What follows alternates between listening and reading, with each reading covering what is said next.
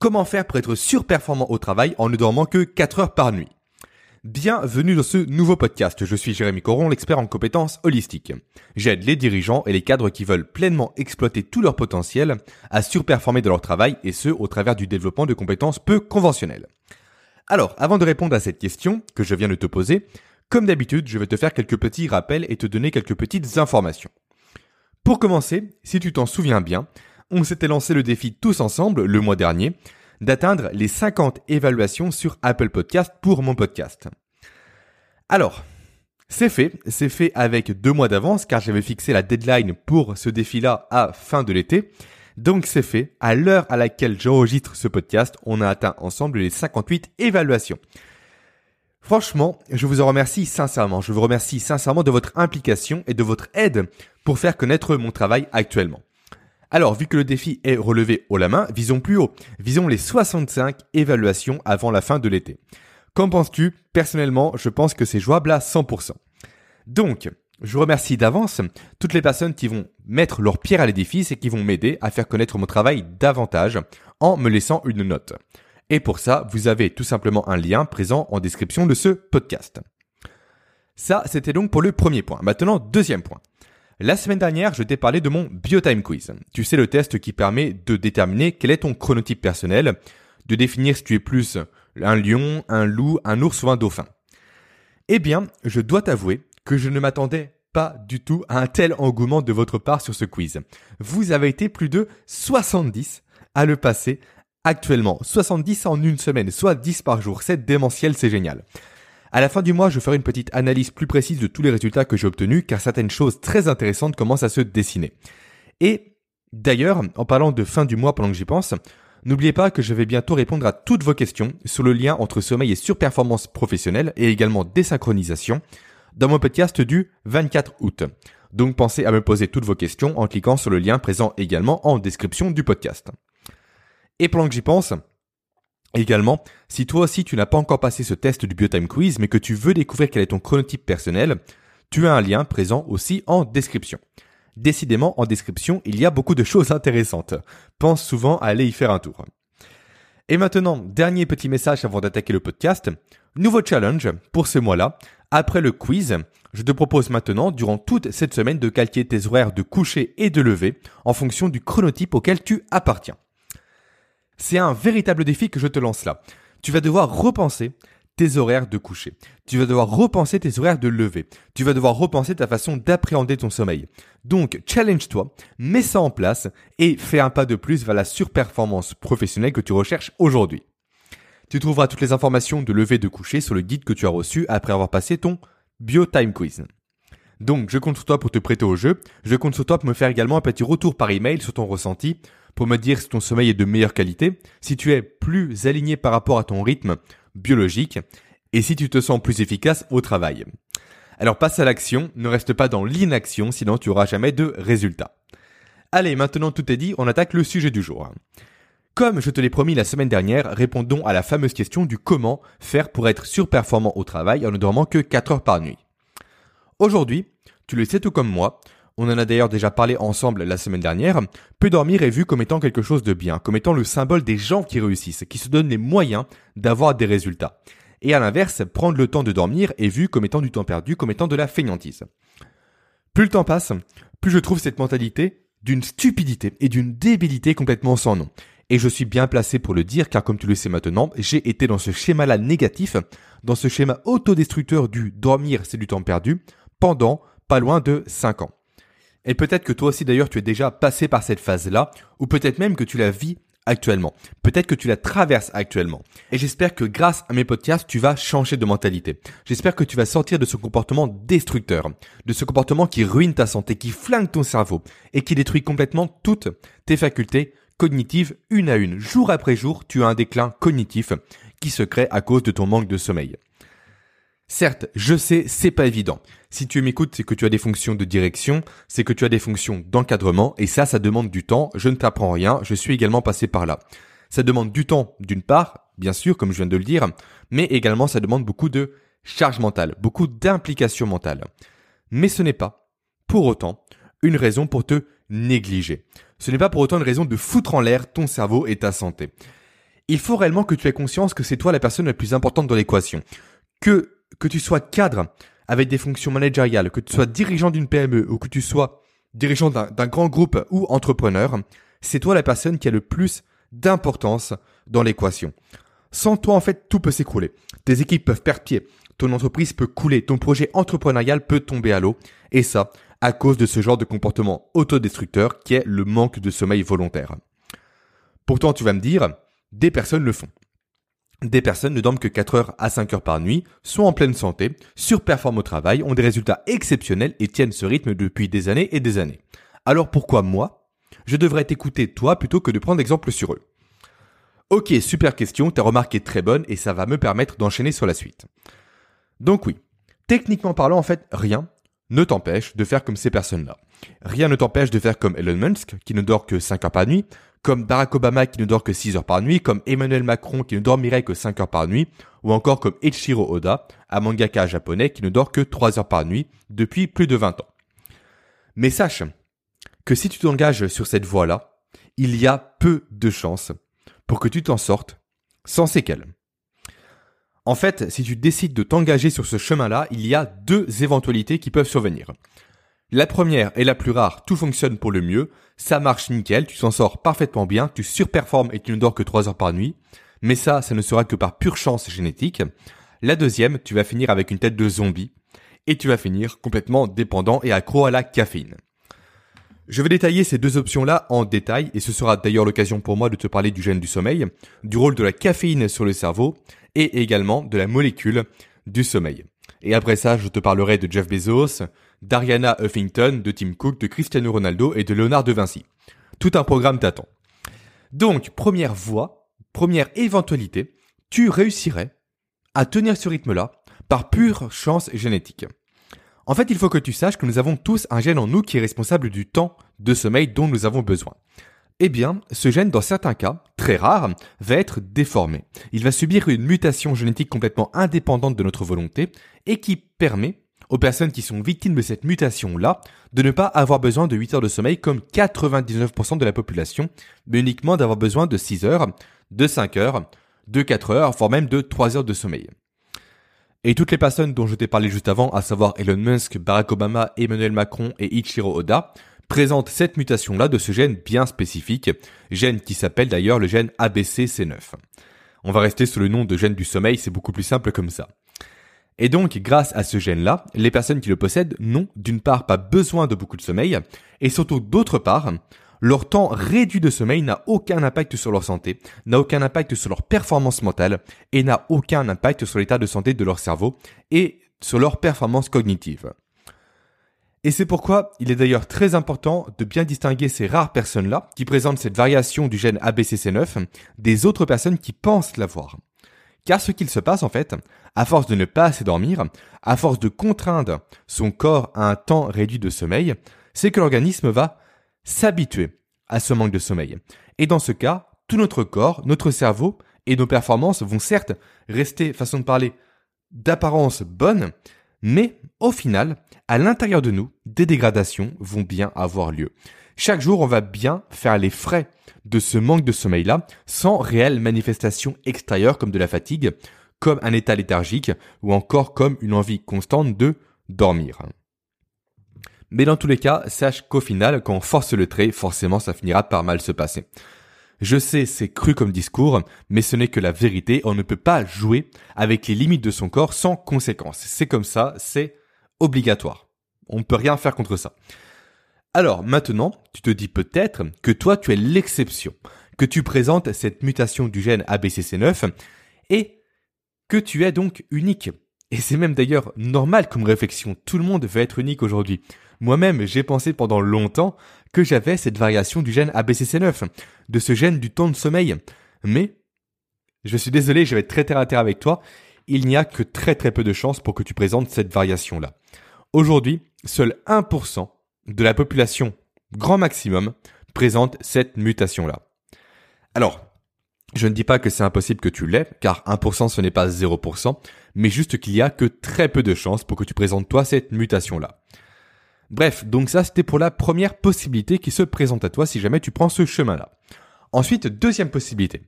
Tu es au final comme 99% de la population, tu as besoin de 8 heures de sommeil par nuit, mais tu veux quand même forcer ta nature et copier les plus grands cadres et dirigeants de ce monde, et tu finis au final en légumes au bout de quelques années.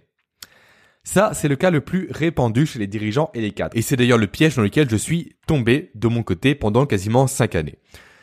Si tu empruntes ce chemin-là, ou si tu es déjà d'ailleurs dans ce schéma-là, alors, tu le sais, ce n'est pas tenable. Tu en as conscience, tu le sais parfaitement au fond de toi, ce n'est pas tenable sur le long terme. Jour après jour, ton visage se fatigue. Tu as des cernes énormes. Tu ne ressembles à rien. Je suis très cru, je sais, mais il faut que tu prennes conscience de tout ça. Malgré ça, malgré tous ces signes extérieurs de fatigue, tu mimes un comportement énergétique au quotidien. Alors qu'au fond de toi, encore une fois, tu le sais très bien, tu n'as qu'une envie, c'est de dormir. Chaque jour, tu luttes. Chaque jour, tu es fatigué. Chaque soir, tu repousses quand même l'heure de ton coucher pour travailler ou pour regarder un film complètement stupide et inutile. À peine, le matin, tu te réveilles que tu as déjà envie de dormir. D'ailleurs, tu angoisses même à l'idée que le réveil sonne. Souvent, tu es même levé avant ton réveil. Tu veux te rendormir mais tu n'y parviens pas car tu stresses à l'idée du peu de temps qu'il te reste pour dormir. Chaque jour, à cause de ça, tes yeux te brûlent. T'arrives au boulot, tes collègues, tes collaborateurs, ton personnel te lance des pics sur ta petite mine et sur ton air fatigué. Mais toi, tu prends ça très fièrement, tu es fier de toi car c'est un signe extérieur comme quoi toi, tu n'as pas besoin de beaucoup de sommeil. Comme quoi toi, tu bosses jusqu'à tard le soir, comme quoi toi, tu travailles très tôt le matin. Constamment, à cause de ça, tu le sais, tu as des oublis, tu as des absences, tu fais des erreurs et ça te porte préjudice. Tout ça, encore une fois, tu le sais, mais tu ne veux pas te rendre à l'évidence. Tu ne veux pas t'avouer que tu ne fais pas partie de ces 1% qui n'ont pas besoin de beaucoup de sommeil. Et ça, ça détruit toutes tes chances de réussite et de performance professionnelle. Mais malgré ça, tu continues quand même à aller contre ta nature tu continues pour montrer un pseudo-exemple. L'exemple de la personne qui donne tout pour son boulot. L'exemple de la personne complètement invincible, infaillible, qui peut se sacrifier pour travailler. Je sais de quoi je parle, encore une fois, je suis passé par là. En fait, limite, le portrait que je te décris, c'est le portrait que j'avais moi à l'époque. Et résultat de tout ça, c'est inévitable, tu finis par te droguer au café. Comme moi je l'ai fait. Tu bois jusqu'à 8 tasses de café par jour, voire 10 tasses de café par jour, c'est du grand n'importe quoi. Tu sais que c'est pas bon pour ta santé, mais tu dois tenir le choc. Tu dois doper ton organisme pour qu'il puisse rester éveillé toute la journée. Imagine-toi, moi, de mon côté, je te raconte ma vie personnelle. Il m'arrivait, durant l'époque dont je te parlais, lorsque je dormais très peu toutes les nuits, de doubler toutes mes doses de café tous les jours. Je buvais du café de 6 heures du matin à 20 heures. Moi qui critique constamment toutes les personnes dépendantes, à longueur de journée, hein, je ne supporte pas une personne qui est dépendante à quelque chose, que ce soit la cigarette, que ce soit la nourriture, que ce soit euh, la drogue. Je ne supporte pas ces gens-là. Pourtant, durant cinq ans, j'étais moi-même dépendant au café, mais je me mentais à moi-même. Je me disais, non, je prends du café parce que j'aime le café. Il faut arrêter. Le café, c'est immonde. Le café, c'est dégueulasse. En tout cas, le café tel que nous le consommons, nous, aujourd'hui, c'est immonde. Ça a un goût de cendre. Ça a un goût de brûlé. Ça a un goût de terre. Question, qui aime le goût de cendre, qui aime le goût de brûlé, qui aime le goût de terre en temps normal? Personne. Et tous les cafés, aujourd'hui, sans exception, présentent ces goûts-là. Ils sont tous le même goût. Et d'ailleurs, tu sais pourquoi, je vais digresser un peu rapidement, car tous les cafés que l'on consomme au quotidien, que ce soit en capsule ou chez Starbucks par exemple, sont faits avec des graines de café qui sont de très mauvaise qualité. Ça, c'est une question d'économie d'échelle. Et la seule solution que les industriels ont trouvée pour masquer le goût immonde de leurs matières premières, ça a été de faire cramer leurs graines de café lors de la phase de torréfaction. Comme ça, hop, le tour est joué, on ne sent plus que le brûlé, tous les cafés ont le même goût et on va faire croire à tout le monde que c'est le vrai goût du café. Alors qu'en vrai, ça c'est un véritable mensonge. Un vrai café, c'est comme du vin. Ça a des subtilités, ça a des arômes, ça a des notes de plantes, ça a des notes d'agrumes et de fruits. Et ça, le fait que le café soit brûlé aujourd'hui, ça n'a pas que des implications en matière de goût. En fait, ce qu'il se passe en brûlant les graines du café, les industriels vont générer, vont produire ce qu'on appelle des AGE. AGE pour Advanced Glycation End Product. Je te passe ces détails, mais sache juste que ces AGE ont un effet pro-inflammatoire sur ton organisme. Et maintenant tu le sais, depuis mes podcasts sur la nutrition, qui dit effet pro-inflammatoire dit des dégâts importants sur ton cerveau, sur ta santé et sur tes performances professionnelles. Mais tout ça, aujourd'hui, personne ne le sait. Le café, ça se boit n'importe comment et la seule chose qui est importante avec cette boisson-là, c'est que ça nous maintienne éveillés. Le goût, c'est de la cendre, le goût, c'est immonde, mais peu importe, ça nous maintient éveillés. Et tiens, justement, continuons un peu dans cette digression, parlons des effets précisément du café sur le cerveau. Aujourd'hui, tout le monde pense que le café, ça donne de l'énergie. Ça, c'est complètement faux. En fait, ce qu'il se passe en vrai, c'est la chose suivante. Tout au long de la journée, Dès ton réveil, ton cerveau va produire une molécule qu'on appelle l'adénosine. Alors, l'adénosine, c'est quoi? Il s'agit en fait d'une molécule du sommeil, en quelque sorte, qui va agir comme étant un marqueur de fatigue. Et donc, plus la journée va passer, plus ton cerveau va accumuler de l'adénosine qu'il va produire. Et au bout d'un certain seuil, lorsque ce seuil sera atteint, seuil qui varie d'un chronotype à un autre et seuil qui varie d'un individu à un autre, eh bien lorsque ce seuil va être atteint, le cerveau va déclencher le signal comme quoi il est temps que tu ailles dormir. Et lorsque tu vas aller dormir, ta nuit va passer et durant toute la nuit, l'adénosine dans ton cerveau va se vider et tu vas repartir à zéro au réveil. Alors quand je dis repartir à zéro, je veux dire que tu vas repartir à zéro si ta nuit a été suffisamment longue et de qualité. Sinon tu vas repartir avec un reliquat de la veille qui explique le fait que tu sois fatigué dès le réveil. Et c'est comme ça d'ailleurs de reliquat en reliquat qu'on cumule une véritable dette de sommeil qui est de plus en plus compliquée à compenser et que tu tombes en fait au final dans une spirale autodestructrice pour ton organisme et pour ta performance. Alors ne t'inquiète pas, là j'ai fait très vite, c'est un bref résumé, mais je parle en détail de tout ça dans ma formation Protocole Sommeil Optimisé dont je te parlerai à la fin de ce mois. Et donc, pour en revenir au café, et plus précisément à la caféine, ce qu'il va se passer quand tu vas en consommer, c'est que les molécules de caféine vont venir bloquer les capteurs d'adénosine présents dans ton cerveau. Résultat, ton cerveau ne sera plus capable de remarquer la présence de l'adénosine et donc la fatigue va disparaître. Tout ça pour te dire que le rôle en fait du café n'est pas de te donner de l'énergie comme tout le monde le pense, mais c'est uniquement de masquer une fatigue. Donc en faisant ça en fait tu repousses un problème tu mets un cache-misère en quelque sorte. Tu mets un pansement sur un membre arraché. Et surtout, tu aggraves le problème de déficit en sommeil dont tu es victime jour après jour. En effet, le cerveau, ton cerveau, en fait, il n'est pas bête. Il sait très bien qu'il a produit de l'adénosine. Donc il pense que le fait qu'il n'arrive pas à percevoir l'adénosine en question est dû, comment dire, vient plutôt provient de ses capteurs, que ces capteurs sont défaillants. Donc ce qu'il va faire, c'est qu'il va créer des capteurs supplémentaires. Et donc à partir de là, tu vas devoir prendre de ton côté plus de caféine, plus de café pour réussir à bloquer, grâce aux molécules de caféine, les nouveaux capteurs que ton cerveau a créés. Et ça, ça va créer de l'accoutumance et de la dépendance au café. Accoutumance et dépendance au café dont il est parfaitement possible de se sevrer par le suivi d'un protocole bien spécifique, protocole que j'ai d'ailleurs moi-même suivi. Et d'ailleurs, depuis que je l'ai suivi, je ne consomme plus de café, je ne ressens plus le besoin. J'ai même plus l'envie d'en consommer d'ailleurs, parce que maintenant j'ai à cœur d'éviter toutes ces substances dopantes, comme l'est la caféine, car notre corps est bien plus puissant que nous le pensons. On a véritablement suffisamment d'énergie en nous pour être efficace tout au long de la journée. On a suffisamment d'énergie en nous et de ressources en nous pour surperformer au travail. Mais ces ressources, cette énergie, encore faut-il savoir les exploiter, et c'est d'ailleurs tout ce que je te propose de faire grâce à mes formations comme Brainswood, ou encore grâce à mon futur protocole sommeil optimisé. Et d'ailleurs celles et ceux qui ont suivi mes différents programmes peuvent te le confirmer. Le café, ça ne sert à rien quand on a les bonnes méthodes pour donner de l'énergie à son organisme. Donc, tout ça pour revenir au protocole que j'ai suivi, protocole qui sera bien évidemment dans ma formation sur le sommeil dont je te parlerai encore une fois fin du mois. Ce protocole n'a pas pour vocation de te faire arrêter de consommer du café. Ses véritables objectifs sont les suivants. Remettre à zéro tes capteurs d'adénosine dans ton cerveau pour revenir à un cerveau qui sera sain. Te réapprendre ensuite à consommer intelligemment du café. Par intelligemment comprendre de façon à ce que ça ne nuise pas à ton cerveau quand tu en consommes. Et enfin, il a pour but de t'apprendre à consommer du bon café et non pas du café que tout le monde consomme actuellement. Bref, je viens de me rendre compte que j'ai pas mal digressé. Reprenons le fil de podcast. Tout ça, c'était pour te dire qu'il faut arrêter de croire que le sommeil est une perte de temps aujourd'hui. Et qu'il faut surtout arrêter de s'identifier à des gens qui ont le potentiel génétique de ne pas avoir besoin de beaucoup de sommeil ou qui mentent tout simplement sur leur rythme de vie. En effet, on est tellement arrivé dans une société du paraître actuellement que je mets mes mains coupées que 90% des personnes qui se vantent aujourd'hui de ne pas dormir pour travailler plus sont des menteurs et qu'ils ne font ça que pour flatter leur ego et pour avoir de l'estime auprès des autres personnes.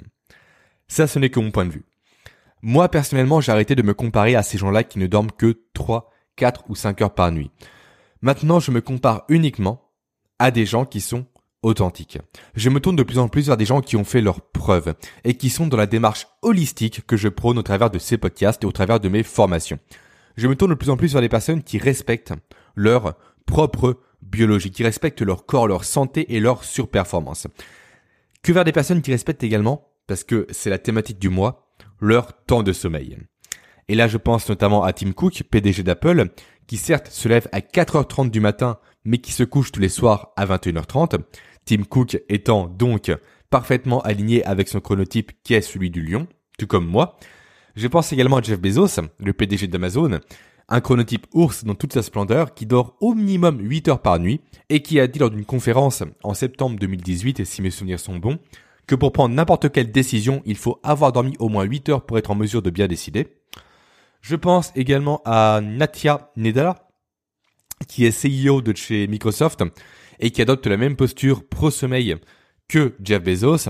Et je pense également à Richard Branson ou encore à Ariana Huffington, créatrice du journal The Huffington Post, qui clament tous deux, haut et fort, que la réussite professionnelle et personnelle passe par le sommeil. Et je parle de réussite professionnelle, mais je pourrais également parler de, sportifs, de milieu du sport, tellement ces deux domaines-là sont comment dire, sont intimement proches. L'un comme l'autre demandant de l'implication, de l'expertise, de la maîtrise et des compétences. Et moi, je ne sais pas toi, mais je n'ai jamais entendu un champion olympique ou une star comme Ronaldo, comme Messi, comme LeBron James, comme euh, Federer, comme Nadal ou encore comme Conor McGregor dire ne dormir que 5 heures par nuit. Tous ces sportifs, sans aucune exception, dorment au moins 8 heures par nuit et font des siestes la journée. Et ton cerveau, je te le rappelle, c'est un muscle comme les autres. Donc si des athlètes qui surperforment veillent à la qualité de leur sommeil et au respect de leur chronotype et de leur rythme biologique, alors pourquoi toi, qui veux surperformer sur le plan professionnel, tu ne ferais pas pareil? Pourquoi tu continuerais à aller contre ta nature? Pourquoi tu n'irais pas à contre-courant? Pourquoi tu n'adopterais pas le même mode de vie que tous ces champions de la réussite professionnelle et de la réussite sportive que je viens de te citer? Pourquoi tu n'aurais pas la même rigueur qu'eux? Et je dirais même plus d'ailleurs, pourquoi tu ne serais pas aussi intransigeant que sur ton temps de sommeil et sur le respect de ton chronotype C'est uniquement en adoptant ce genre de logique-là, ce genre de rythme de vie non conventionnel que tu iras plus loin que les autres, que tu feras plus que n'importe qui. Ou plutôt devrais-je dire que tu feras mieux que n'importe qui, que tu auras de meilleurs résultats professionnels, un meilleur équilibre vie pro, vie perso, et que tu arrêteras surtout d'être dans un état léthargique du matin au soir à te droguer à grands coups de caféine. Alors, j'ai parfaitement conscience que tout ce discours déjà parle dans tous les sens, et je tiens à m'en excuser, mais je parle avec le cœur, mais surtout que tout ce discours-là ne va pas plaire à tout le monde, qu'il va peut-être choquer des personnes, mais peu importe, c'est pas grave. Car je suis convaincu de ce que je dis aujourd'hui. On n'accomplit pas plus que les autres en faisant comme les autres. Et c'est tout autant vrai quand on parle de nutrition et de sommeil. Et c'est d'ailleurs pour ça, comme je te l'ai promis, que je vais te parler de Léonard de Vinci maintenant. Léonard de Vinci, ai-je réellement besoin de le présenter? Je ne pense pas. À ton avis, si Léonard de Vinci a expérimenté des centaines de techniques étranges sur le sommeil pendant des années, c'était pourquoi C'était pour justement se distinguer des autres et pour adopter un mode de vie qui correspondait parfaitement bien à son chronotype. Et c'est grâce à ça, grâce à ces tests-là, que Léonard de Vinci est parvenu à avoir plus de 500 ans d'avance sur son temps. Et c'est grâce à ça qu'on parle encore de Léonard de Vinci aujourd'hui comme étant l'un des plus grands génies de tous les temps. Bon, après, sur la fin de sa vie, il est parti un peu loin, il est parti dans l'optimisation, plutôt dans la suroptimisation de son sommeil. Il est parti sur la mise en place d'un protocole dit polyphasique, autrement dit, il dormait 20 minutes toutes les 4 heures. Alors là, je t'avoue, je ne suis pas du tout pour cette démarche pour tout un tas de raisons, et notamment pour le fait que c'est complètement intenable une sur le long terme, et de deux en matière de vie sociale et familiale. Mais par contre, respecter son chronotype, ça, ce n'est pas si difficile à faire. Ce n'est pas si compliqué à mettre en place et les bénéfices en sont immédiats. Je parle d'un meilleur niveau d'énergie, d'un sommeil de meilleure qualité, d'un meilleur rythme de vie tout court, car cette notion de chronotype ne s'arrête pas au sommeil, mais englobe toute la journée et te permet ainsi de programmer tes activités en fonction de tes pics de forme et de méformes. Bref, respecter son chronotype ne présente que des avantages. Mais pour ça, encore une fois, il faut aller à contre-courant de ce que tout le monde pense. Ça demande de l'aplomb, ça demande de la confiance en soi, ça demande du courage, mais les résultats en valent la peine. Et ça, ça fera tout l'objet de ma formation PSO. PSO pour protocole sommeil avancé. J'ouvrirai les portes de cette formation donc fin août, comme je te l'ai déjà dit, et je te donnerai plus d'informations sur le programme complet le lundi 31 août en podcast. Alors sois au rendez-vous, je compte sur toi. D'ici là, je te rappelle que ton défi cette semaine, c'est de calquer ton temps de coucher et de lever en fonction du chronotype auquel tu appartiens. Tu trouveras toutes les informations nécessaires pour mettre ça en place dans le guide que tu as reçu après avoir passé ton test. Et si tu ne l'as pas encore passé, tu trouveras un lien en description pour le faire. Ça te prendra quelques petites minutes à tout casser et ça va changer ta vie, crois-moi. Allez maintenant, je te dis à lundi prochain je te souhaite une belle semaine, pleine de réussite, pleine de surperformance et pleine de sommeil. Ciao